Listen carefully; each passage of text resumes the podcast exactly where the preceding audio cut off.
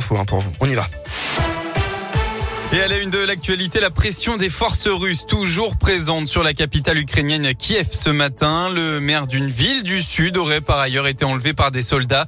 De nouvelles sanctions pourraient intervenir en supprimant encore les échanges avec la Russie et en ouvrant la voie des tarifs douaniers punitifs.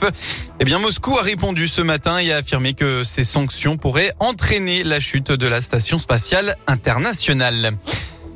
Et puis, vous l'avez peut-être entendu hier. L'hymne ukrainien a été joué par euh, le carillon de l'hôtel de ville à Lyon. Les quelques 64 cloches ont résonné en solidarité avec le peuple ukrainien. À partir d'aujourd'hui, l'hymne sera diffusé euh, tous les jours avant la sonnerie habituelle de 13h. Une initiative lancée dans plusieurs grandes villes européennes pour témoigner du soutien des communes en cette période de guerre. La ville de Lyon se mobilise également à travers les collectes de dons et l'accueil de réfugiés.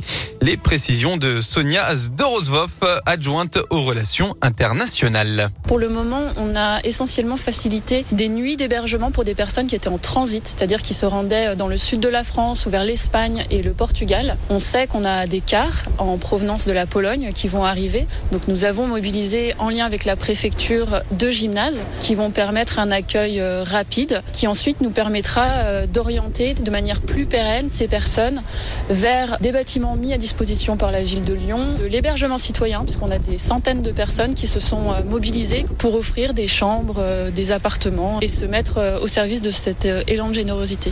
Lors du prochain conseil municipal, les élus lyonnais doivent aussi voter une subvention de 30 000 euros au profit du ministère de l'Europe et des Affaires étrangères pour contribuer à l'effort de la France dans son soutien à l'Ukraine. Enfin, à noter qu'hier soir, sept sapeurs-pompiers du Rhône ont pris la route depuis Saint-Priest en direction de la Moldavie à la frontière ukrainienne. Sur place, ils attendent les équipes de Médecins sans frontières pour porter secours aux blessés. L'actualité, c'est aussi cette marche pour le climat organisée partout dans le pays aujourd'hui. Les collectifs Lyon Climat et Plus Jamais Saronne donnent rendez-vous aux manifestants place Jean Massé à 14h. Des milliers de personnes sont attendues. Alors que le dernier rapport du GIEC est alarmant, il regrette notamment que les candidats à la présidentielle ne s'emparent pas plus du sujet.